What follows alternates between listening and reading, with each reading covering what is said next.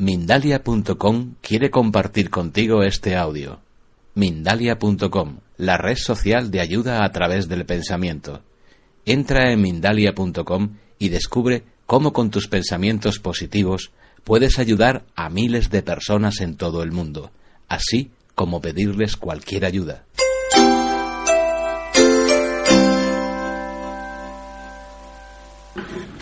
Postura estable, mente alerta, respiración pausada, máxima motivación, esfuerzo consciente, atención, diligencia, no desfallecer, ánimo inquebrantable en lo posible durante la meditación, ecuanimidad, equilibrio de mente, tratando de que la espina dorsal se mantenga siempre erguida, evitando echar la cabeza hacia detrás, hacia adelante, hacia los lados, no dejándose vencer por el sueño si el sueño aparece, ojos abiertos, mayor disciplina si cabe.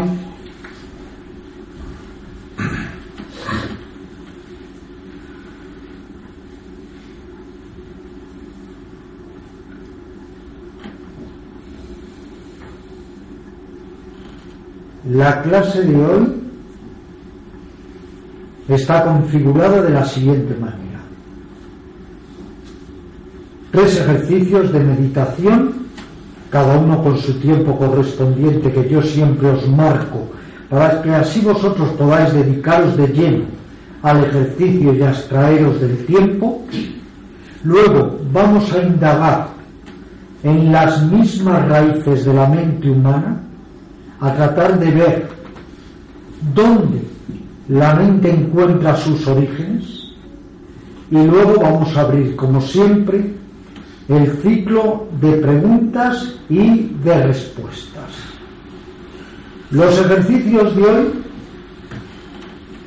están de la siguiente, de la siguiente forma estructurados. Os explico y luego ya comenzamos con la práctica.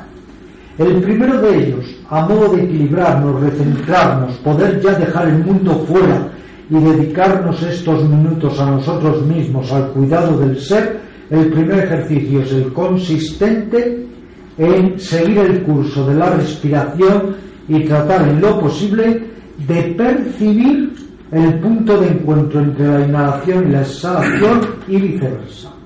El segundo ejercicio es también seguir conectados con la respiración, visualizando la respiración como luz dorada que nos va a ir reportando un estado de equilibrio, de cordura, de sosiego. Luego os explico ese ejercicio de visualización de quietud a través de la mentalización de la respiración con la luz dorada.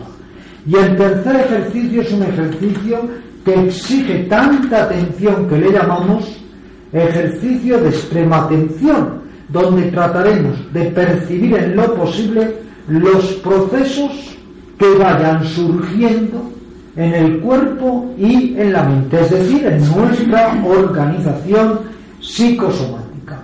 Así que muy alertas, muy atentos para sacarle el máximo fruto, el máximo provecho a la práctica de la meditación. Primer ejercicio, respirando con toda naturalidad. No es ejercicio de restricción respiratoria, no es ejercicio de pranayama o control respiratorio como hacemos en las clases de yoga físico, no. La respiración normal, fluida, silenciosa, eso sí, y los que podáis por la mente. Desconectar la mente de todo y enfocarla hacia la respiración. Con suma atención, seguid el curso de la inhalación y de la exhalación, inhalación, exhalación, con mucha atención. Pero todavía poned más atención, si cabe, en tratar de percibir, de percataos, de captar el fugaz instante en el que la inhalación confluye con la exhalación y la exhalación con la inhalación. Atentos, alertas, perceptivos, sosegados. Si en un momento dado la mente se distrae, tenéis que agarrarla y llevarla al ejercicio.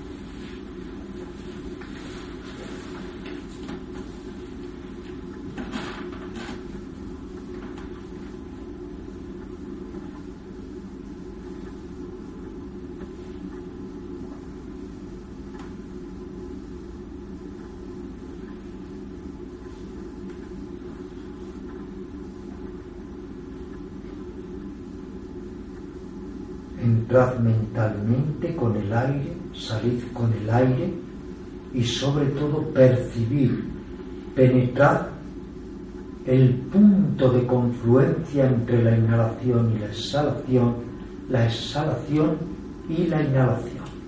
La mente atenta, pero libre de ideaciones, de automatismo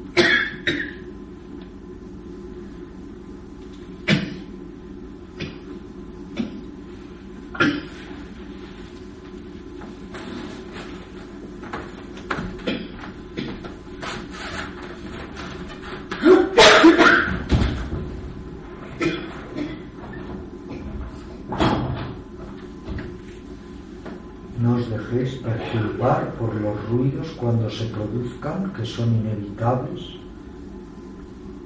Mantened ahí una actitud de no conflicto y de ecuanimidad y seguís siempre con la práctica meditativa, con atención y con sosiego.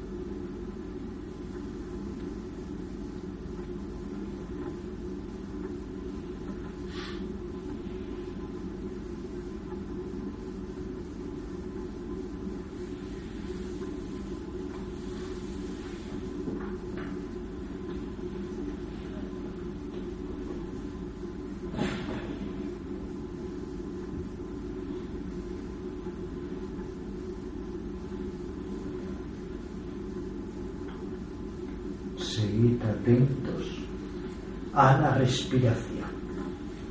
Vamos a hacer ahora un ejercicio de mentalización, de visualización, de quietud, de integración,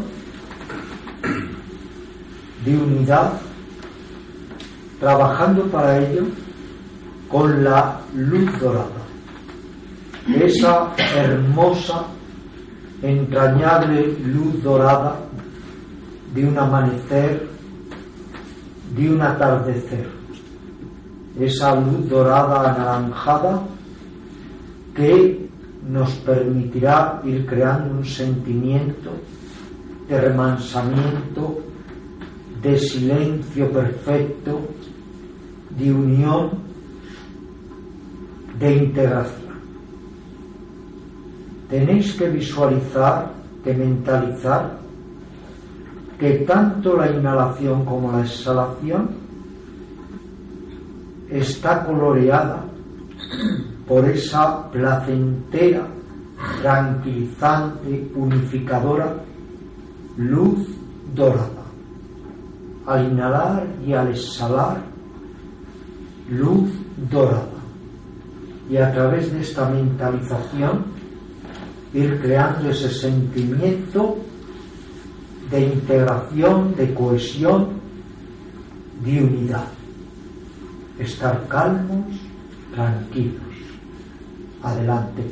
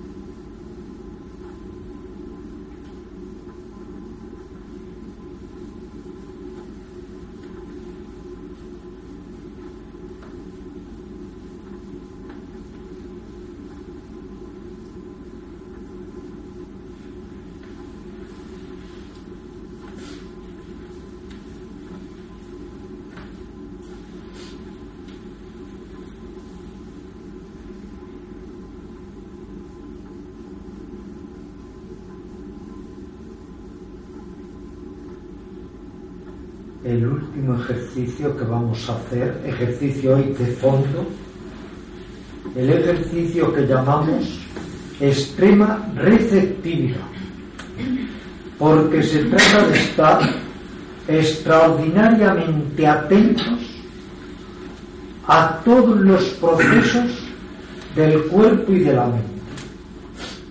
Todos somos una organización psicosomática, un cuerpo, una mente.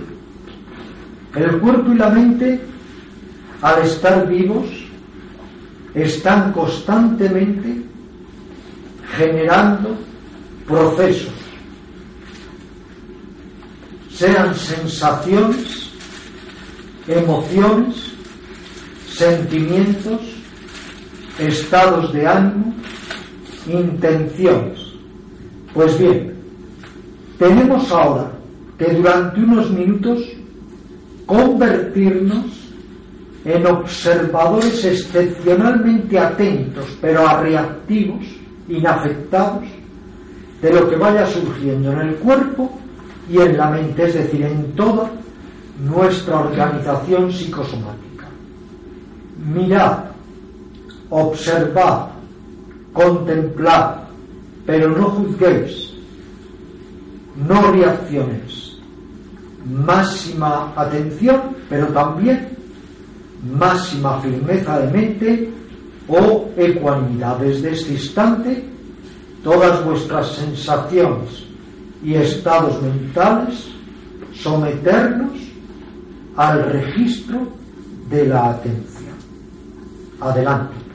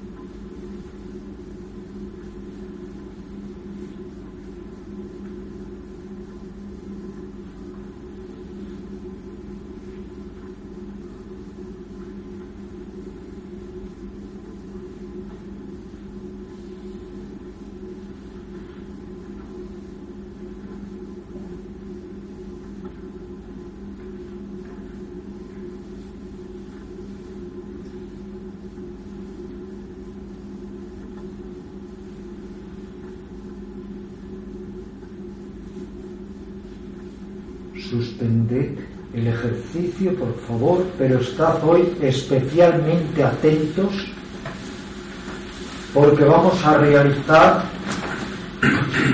una investigación sumamente complicada, pero tratando además, como siempre, de no extraviarnos en abstracciones metafísicas ni filosóficas, sino en obtener realmente puntos de vista, enfoques claros y que podamos aprovechar para nuestra transformación y para ir poco a poco sintiéndonos más plenos en nuestra vida, que en realidad es lo que todos estamos buscando, cada uno lo puede explicar o definir o designar de un modo, pero lo cierto es que el espacio común que todos los que buscamos compartimos es que queremos sentirnos más plenos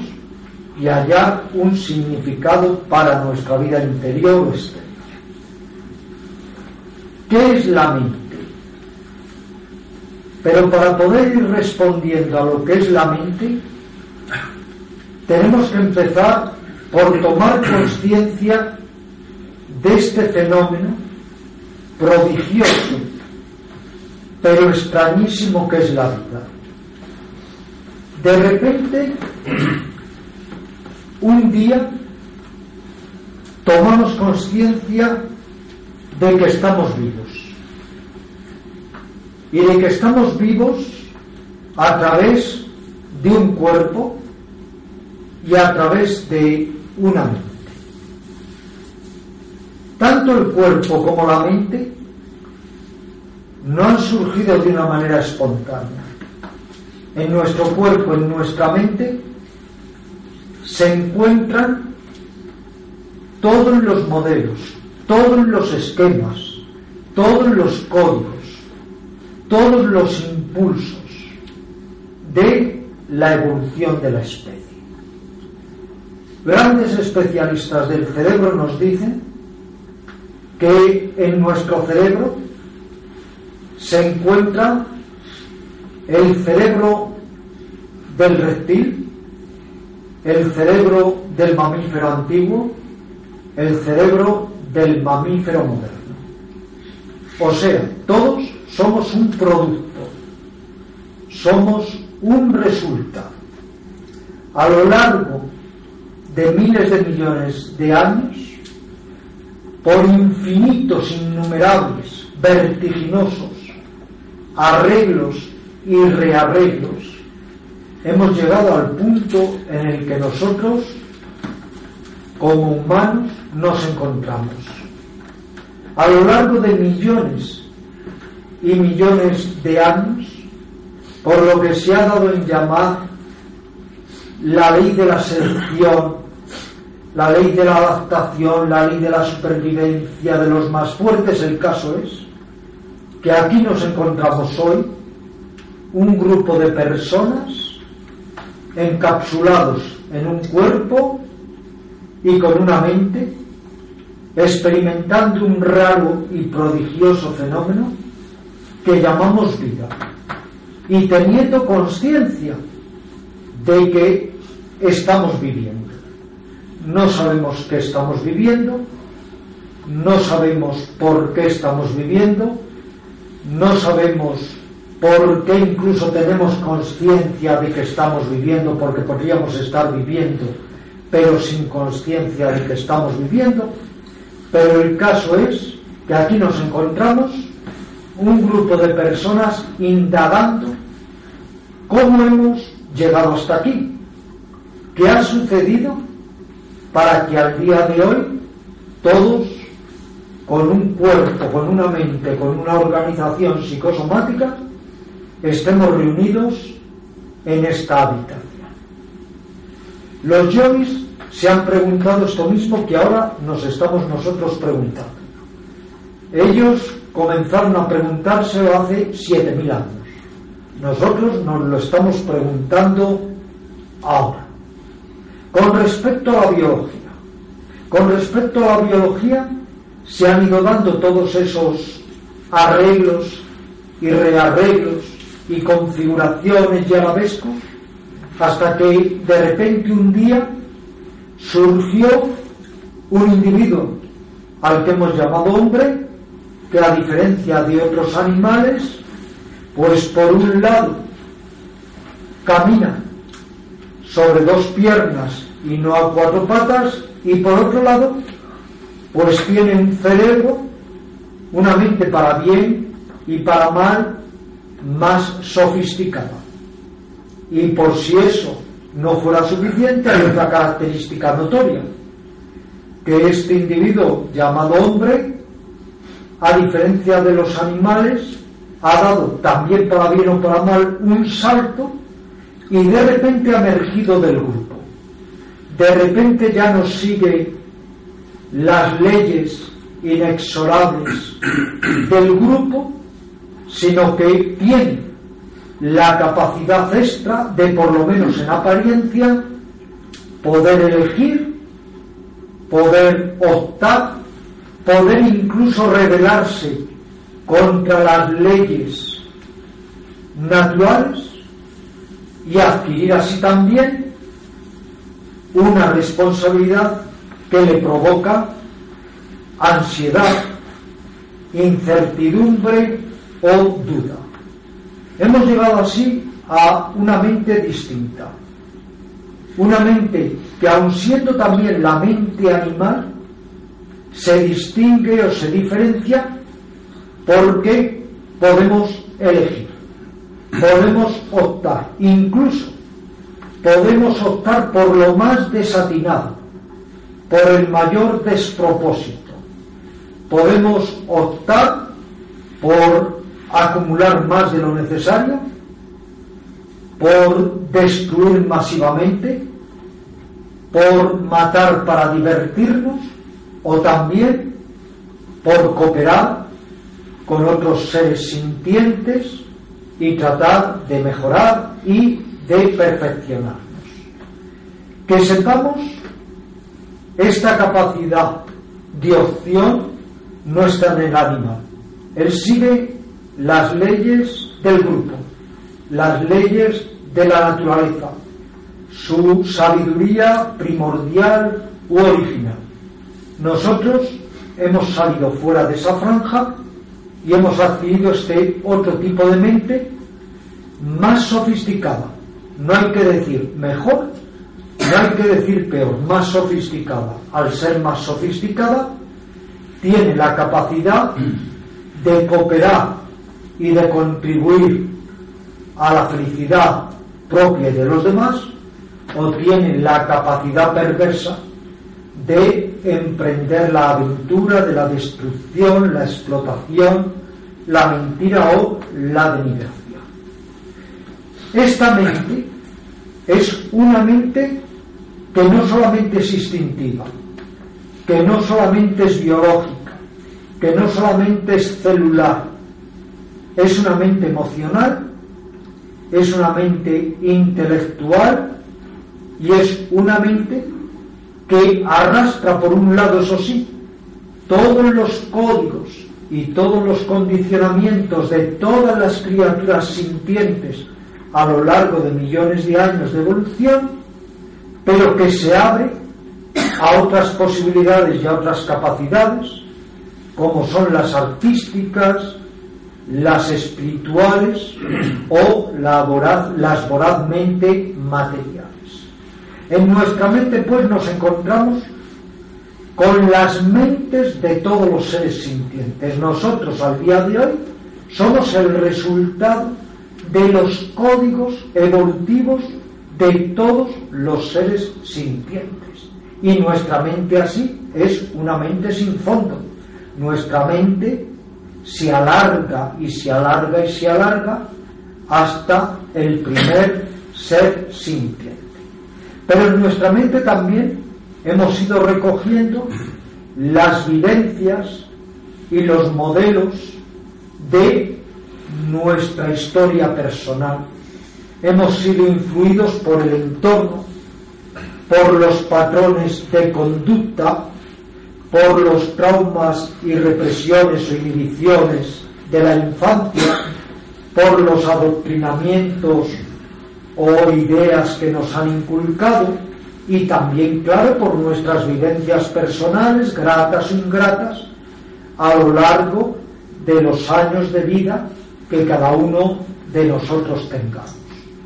Y así nos encontramos con que nuestra mente está, por un lado, saturada de condicionamientos, condicionamientos de la especie, biológicos y de todo tipo, entre los que destacan, claro, todos los condicionamientos biológicos para la supervivencia.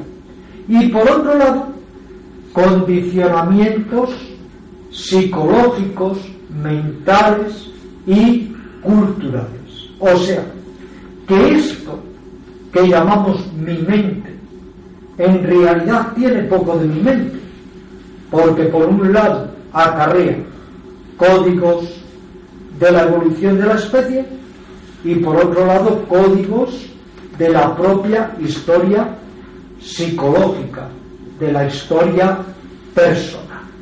Y así nos damos cuenta que tenemos una mente condicionada. Una mente condicionada, fijaros, antes que nada, por el deseo.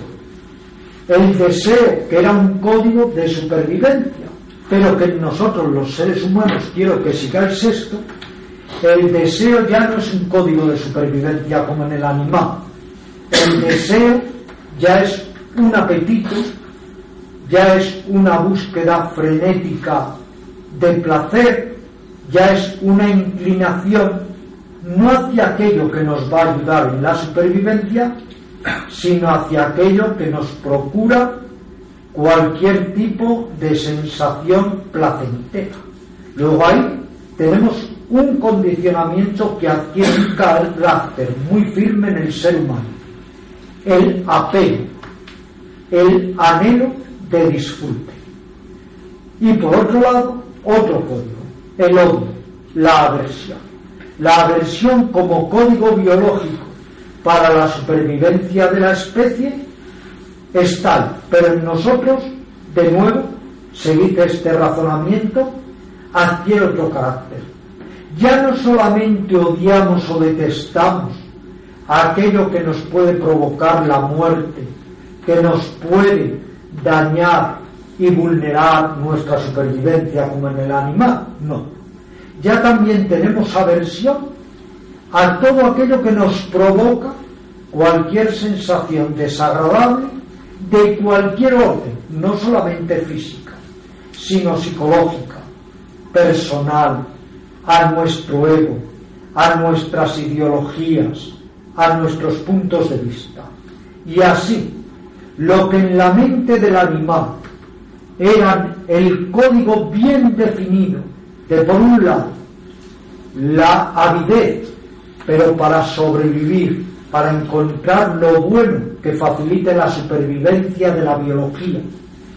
Y por otro lado, la aversión, para huir de aquello que pone en riesgo la biología, lo que en el animal son estos dos códigos bien definidos de supervivencia, en la mente humana adquieren un carácter totalmente diferente ya no solamente buscamos aquello que nos ayude a sobrevivir, como el alimento o el alojamiento o reproducirnos, sino todo aquello que nos produzca cualquier tipo de sensación placentera de cualquier orden.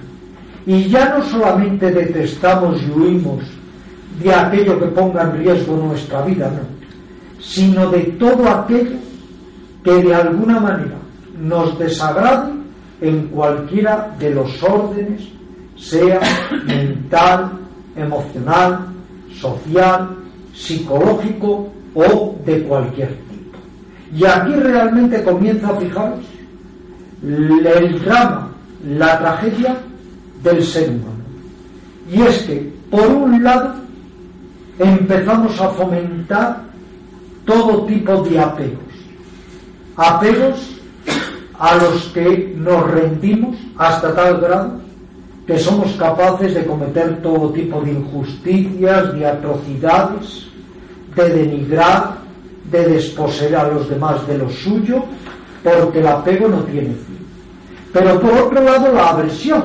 Empieza a surgir el odio, la ira, la agresividad y la malevolencia. Y así, en este salto, en la evolución de la especie, encontramos por un lado un avance. Podemos optar, podemos elegir, adquirimos una responsabilidad que no tendríamos si estuviéramos inmersos en el grupo animal, pero por otro lado, la mente adquiere un carácter tal de sofisticación que indudablemente nos somete a servidumbre la mente comienza a llenarse de impedimentos, emociones negativas de odio, celos, envidia, rabia, malevolencia, ofuscación. Y ciertamente la mente, afortunadamente, también tiene el otro lado, el amor, la compasión, el impulso de mejoramiento humano, el instinto de perfeccionamiento.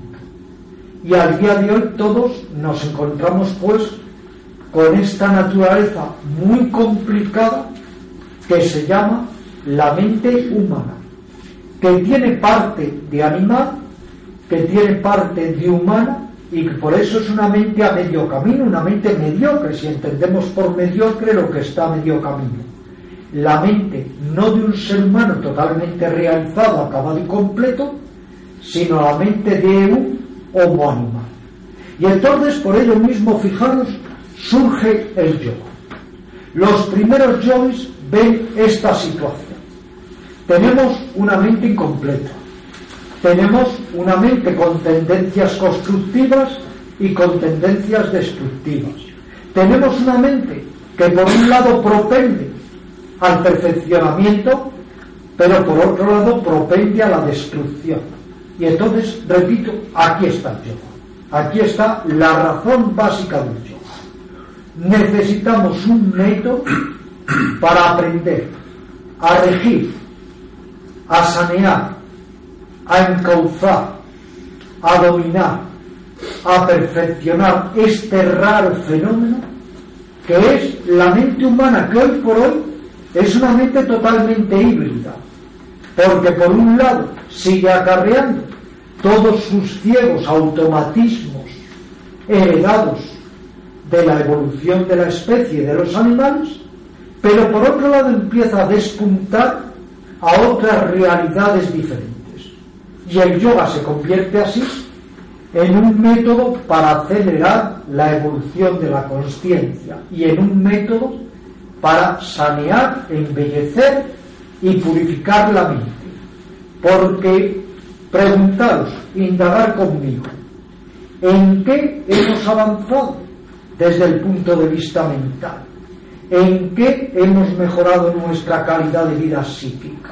Algunos de vosotros os encanta la historia.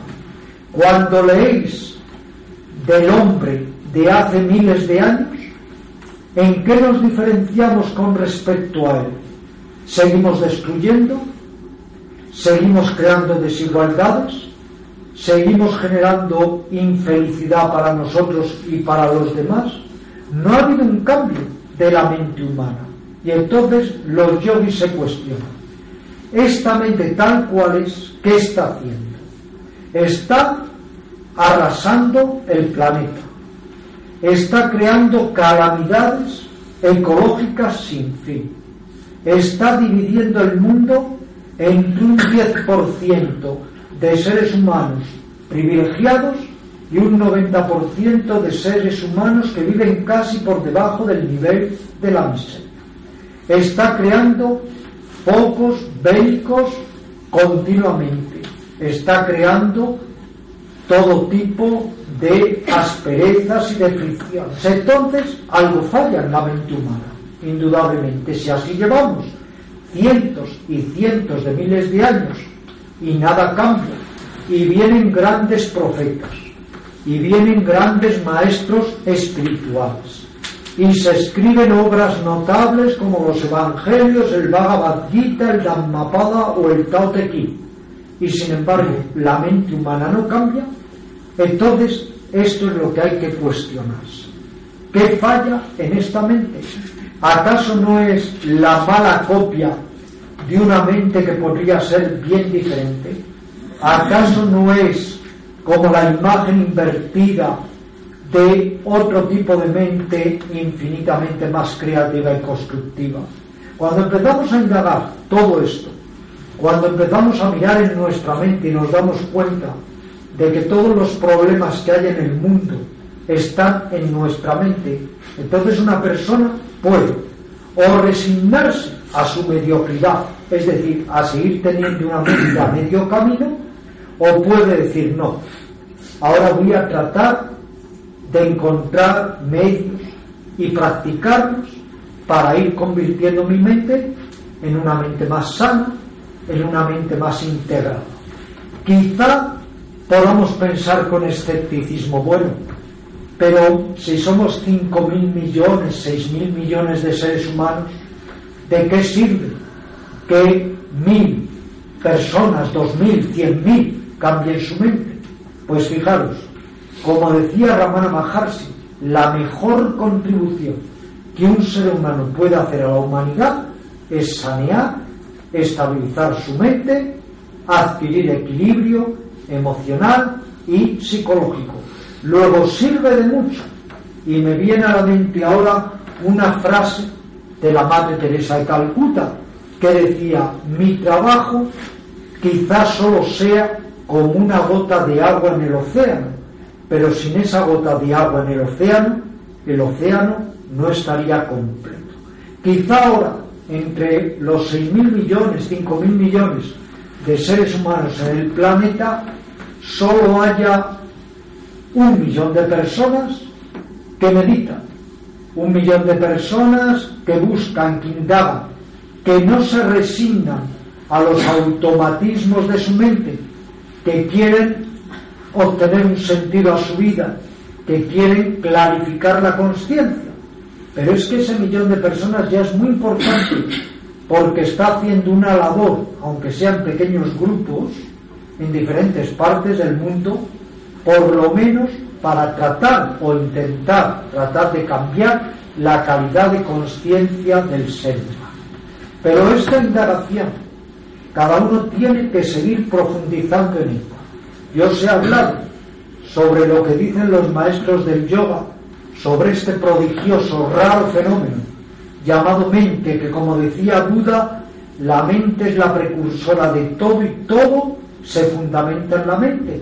Pero cada uno de nosotros tiene que seguir indagando y tiene que ver y tiene que explorar de dónde viene mi mente. Resulta que un día adquirí los cinco, los seis años de edad, obtuve eso que se dice el uso de razón y entonces de repente descubrí, estoy vivo y estoy metido en un cuerpo y estoy metido en un cerebro y tengo conciencia de que habito en este cuerpo y en este cerebro Bien, ¿y qué es todo esto? ¿A qué se debe? ¿O por qué? ¿O puedo hacer algo por mejorarme? ¿O los 70 años que esté metido en esta especie de organización psicosomática, puedo hacer algo porque sean años más plenos, por remediar sufrimiento propio y ajeno, por darle un sentido a la existencia? Y esto es lo que tenéis que indagar, indagar hasta dónde queréis llegar, hasta dónde podéis llegar y sobre todo qué queremos hacer con esta unidad psicosomática que hemos recibido. No importa por qué, no importa cómo, no importa si nos la ha dado un ser supremo o es un accidente de la naturaleza, pero como estamos aquí, lo que nos dicen los yogis es que podemos poner medios para sentirnos mejor el resto de nuestra vida y cooperar con las otras criaturas. ¿Alguna pregunta, por favor? ¿Alguna duda, alguna cuestión que queráis plantear?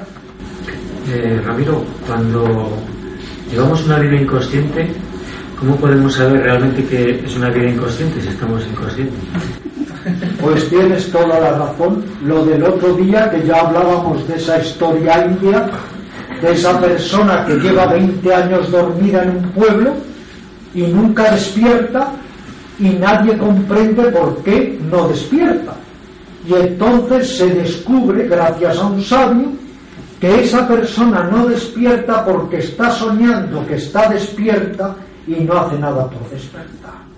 Luego, indudablemente, lo primero que hay que poder disponer de ello para cierto empezar, cierto trabajo para el despertar, es aunque sea tener una vislumbre, un destello por fugaz que fuere, de que vivimos en la mecanicidad, somos máquinas, somos automáticos, estamos llenos de condicionamientos, pero podemos despertar.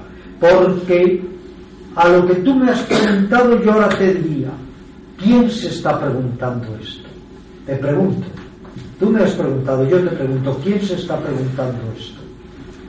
Pues quizás hay que observar. ¿Y quién lo observa? Quizás eh, ser profundo o algo que Pues ahí, ahí hay que buscar, buscar. Si tú de repente me preguntas esto, es porque hay alguien que lo está preguntando. Incluso si esta vida fuera un sueño, resulta que el personaje del sueño está preguntando esta cuestión. Pues hay que indagar en ese personaje. Y entonces hay que tratar de darse cuenta de que lo que hacemos todos es que no nos damos cuenta, ciertamente. Esto es lo primero. Si una persona tiene de repente un vislumbre, donde se da cuenta que no se da cuenta de nada, si la máquina, porque somos máquinas evolutivas, si la máquina en un momento dado tiene el destello, soy una máquina, puedo ser algo diferente a la máquina, ese es un comienzo glorioso. Ese por lo menos ya es un punto. Ahora, ahí es donde luego hay que seguir indagando, poniendo medios, actitudes, porque todo tiende a dormirnos. Y porque yo os he hecho hoy un esbozo de lo que es la evolución de la mente y a dónde hemos llegado. Pero fijaros, daros cuenta, es que todos los automatismos biológicos son una fuerza ciega que lo que quiere es sobrevivir. A veces lo hemos dicho, tiene hasta su punto de sentido del humor, pero va mucho más allá de ello.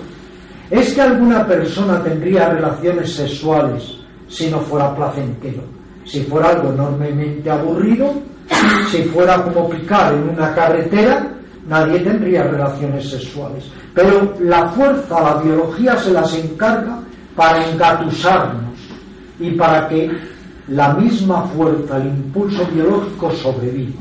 Es que alguien comería si comer fuera un esfuerzo atroz, si no nos gustara comer, si comer fuera como realizar la tarea más penosa, no comería la gente y también la biología se extinguiría. Luego, los propios códigos biológicos están de tal manera arreglados y rearreglados que ellos nos engañan, nos engatusan para que esa fuerza poderosísima que es la vida, que es un misterio, siga desarrollándose. Pero si en un momento dado uno empieza a ver los trucos del ilusionista que es la vida, la cosa cambia. Porque entonces ya no eres solamente un tornillo inconsciente y mecánico y maquinal en un portaaviones llamado biología. Entonces de repente el tornillo toma conciencia, cuidado, que yo voy en un portaaviones. ¿Y por qué? ¿Y cómo? y puedo cambiar mi condición y puedo ser más consciente de que formo parte de un portaaviones y empieza a cambiar la cualidad de la conciencia y la calidad de la conciencia. Y ahí hay mucho que. Ahora, un 90% de lo que nosotros somos, hoy por hoy, son condicionamientos y por eso se ha dicho que la meditación es un método para tratar de superar y de resolver condicionamientos, porque en la medida en que un ser humano esté menos condicionado, será más libre. Eso es lógico, en la medida en que tengamos menos grilletes, menos automatismos, seremos más libres. No es necesario parar el corazón, como hacen algunos yogis, no. ¿Por qué? Que el corazón siga con sus automatismos. Si encima me tuviera que estar ocupando de que el corazón lata, eso ya sería tremendo. Que la sangre siga fluyendo, que el riñón siga funcionando y gracias a eso puedo orinar varias veces al día y no tengo que preocuparme de todo ese funcionamiento. Entonces, ese lado de la biología automático que siga fluyendo por su lado. Ahí no está el problema. Ello funcionará hasta el día que enfermemos y muramos. El problema está en que en el ser humano esos automatismos que eran la avidez y la aversión, pero todo circunscrito a la sobrevivencia de la biología, ha tomado en nosotros un carácter realmente demencial, porque es lo que hace posible el apego, la aversión, la avidez, la codicia, el odio desmedido. Y ahí hay que indagar mucho, ya hay que preguntarse bien. Y ya que tengo aparentemente la capacidad de optar, puedo por lo menos, como decía Buda, trabajando para superar esos impedimentos, esas trabas, esos oscurecimientos de la mente, porque esta palabra es fantástica que la utilizaba Buda, oscurecimientos. ¿Por qué es eso? Oscurecimientos de la mente. Y ahí hay un gran trabajo en el yoga. Todo el yoga, como hemos hablado muchas veces, es desautomatizar y buscar, como tú ya apuntabas, a ese espectador, a ese algo o alguien que está dentro de este cuerpo y de esta mente. Aunque sea la conciencia y aunque sea finita, da igual. Si no hay que entrar en habrá o no habrá reencarnación, sobreviviré a esta vida o no, tendré un yo inmortal o no, eso es lo de menos. Pero mientras estamos vivos, lo que hay que tratar es de hallar otra condición de mente que sea más lúcida y más compasiva. Y hasta ahora no se ha logrado ese modelo de mente. Hay afortunadamente personas muy bondadosas que tienen esos atismos de compasión profunda, pero lo que es la mayoría de las personas no estamos en esa conciencia ni mucho menos ni iluminada ni compasiva. ¿Alguna otra cuestión? y otra cosa muy importante a plantearse, si este pensamiento como elemento integrador, compasivo, bondadoso y constructivo ha fracasado, ¿por qué no se cambia de modelo de pensamiento? Ahí también habría que cuestionarse eso. Si el pensamiento, tal como nosotros lo manejamos, no ha evidenciado ser constructivo y creativo totalmente, ¿por qué no damos un giro a la mente? Y eso es el Zen. La meditación Zen es que nos dice que hay que lograr girar la mente, que hay que lograr obtener otra visión muy diferente, que ahora estamos teniendo una visión muy pobre y que hay que ampliarla y tener una visión panorámica. Ahora, cuando uno empieza, fijaros, a indagar en los propios automatismos, es cuando uno empieza a darse cuenta de que en realidad la mayoría de las veces uno es una máquina. Es muy difícil decir esto, es muy duro, decir soy una máquina, pero es que el 90% de las veces somos una máquina. Solo cuando logramos estar muy lúcidos, muy atentos, más conscientes, por lo menos tomamos conciencia de la máquina, que ya es importante, claro. ¿Alguna otra cuestión? ¿En qué medida el desarrollo mental de unas personas o de unos pues se puede beneficiar del desarrollo mental de otros? Es decir, en qué interconexiones hay de todos los individuos del planeta que uno se puede beneficiar de otros. Los arquetipos son contenidos raciales. Los arquetipos son símbolos y son modelos primarios de perfeccionamiento. Los arquetipos de alguna manera son como prototipos que son reveladores y son inspiradores. Cuando tú ves un crucifijo, que ya es un arquetipo, ves el dolor y ves la injusticia y ves todo lo que hay de siniestro en el ser humano si es capaz de crucificar a otras personas. Cuando ves a un Buda, la imagen de un Buda, rápidamente ves paz, ves, quietud. Te inspira ese arquetipo, ese arquetipo te inspira sosiego, serenidad. Cuando ves un río, el río es lo fluido, la renovación y así sucesivamente. Y los arquetipos son los modelos primarios, son los modelos incluso que nos sirven de ejemplo constructivo e inspirador y revelador para muchas veces nuestra vida. ¿De dónde surgen esos arquetipos? ¿De dónde surgen esos contenidos raciales? ¿De dónde surgen esos modelos inspiradores? Vienen desde la noche de los tiempos, por repetitividad, pues porque se los ha ido cargando de sentido, se los ha ido cargando y saturando de significación.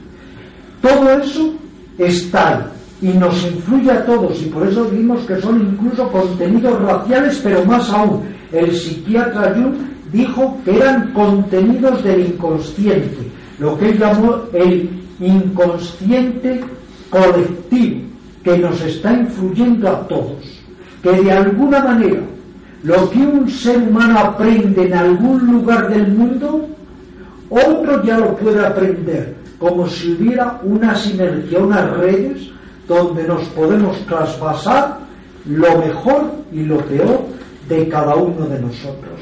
En lo que llamaba Hasley la filosofía perenne es que, sin haber habido ningún aparente punto de conexión ni de información, en todas las épocas y en todas las latitudes han surgido las mismas enseñanzas en busca de lo sublime, de lo inefable, de lo trascendente, en la Polinesia y en la India, en los Himalayas y en los Andes. Y empiezas a ver que hay muchos puntos de contacto entre los Himalayas, los Andes, los Pirineos, la espiritualidad del medioevo y la espiritualidad de la antigüedad en la India. Lo que quiere decir que en la evolución hacia lo inefable, en ese impulso que hay afortunadamente también, o ese instinto en los seres humanos de perfeccionamiento, hay espacios comunes. Que si una persona, dicen los yogis, se ilumina, es como una vela.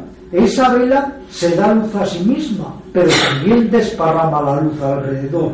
Luego, en la medida en que va cambiando la conciencia de algunos individuos, hay aunque muy lentamente, exasperantemente lentamente, una transformación de la conciencia que nos va llevando de lo que llamaríamos un nihilismo planetario a una conciencia planetaria. Pero todo, repito, es exasperantemente lento. Esa empatía, ese contagio de estados anímicos es muy lento. Y claro, se está celebrando constantemente, vamos a decirlo desde este eh, enfoque muy dual, si quiere simplista para entendernos, se está celebrando siempre una especie de contienda entre lo despierto y lo dormido. Y eso está ahí, eso es indudable. Y ha habido maestros que han llegado a decir que si por cada país del mundo hubiera un ser totalmente despierto, cambiaría totalmente la faz del mundo. Pero incluso los más grandes seres despiertos, como Buda y como Jesús, a veces han desfallecido al comprobar que hasta los discípulos que llevaban con ellos 20 y 30 años seguían dormidos. Porque es notorio el caso de Buda que en dos o tres ocasiones dejó a sus discípulos y se retiró solo al bosque porque vio que se pasaban el día discutiendo y perdidos, a lo mejor en trivialidades y en falacias de hombres dormidos. Y el caso de Jesús hay un hecho muy significativo, que es cuando Jesús está sufriendo y está en vela y todos los discípulos que están a su alrededor, los que había a su alrededor, se duermen. este hecho no solo que se duermen físicamente, tiene un significado más profundo, es que estaban también psicológicamente dormidos. Entonces, habría como estas dos fuerzas que hay que conciliar, una fuerza que es la somnolencia, lo que llama el psiquiatra Charles Starr, que vivimos todos, dice él, un trance consensuado, estamos como en un sonambulismo psíquico. Y otra corriente que es la que los guerreros espirituales llaman la corriente de la conciencia despierta. Entonces, en realidad, en todos nosotros están estas dos corrientes, porque también a lo largo del día hay momentos de intensidad, de vitalidad, de conciencia despierta, y hay momentos en los que la conciencia está alerta, abotargada. Hay maestros que dicen que todos, si estamos muy atentos, podemos conectar con frecuencias de conciencia alerta, despierta, intensa, vital, o con frecuencias de conciencia, si no estamos atentos en ese caso, lerda, pesada, abotargada. Y a lo largo del día pasamos siempre por estos estados. Y cuando estamos en meditación, dicen los maestros que al principio en la meditación siempre estamos del sopor, abotargamiento o tedio a la desazón, la agitación, que hay que ir encontrando ese punto de equilibrio que es el sosiego, la paz y la lucidez. Muy bien, gracias. Si te ha gustado este audio, entra en Mindalia.com. Escucha muchos otros audios en nuestro podcast de iVoox y vídeos en nuestro canal de YouTube. Entra en Mindalia.com la red social de ayuda a través del pensamiento, y descubre cómo con tus pensamientos positivos puedes ayudar a miles de personas en todo el mundo, así como pedirles cualquier ayuda.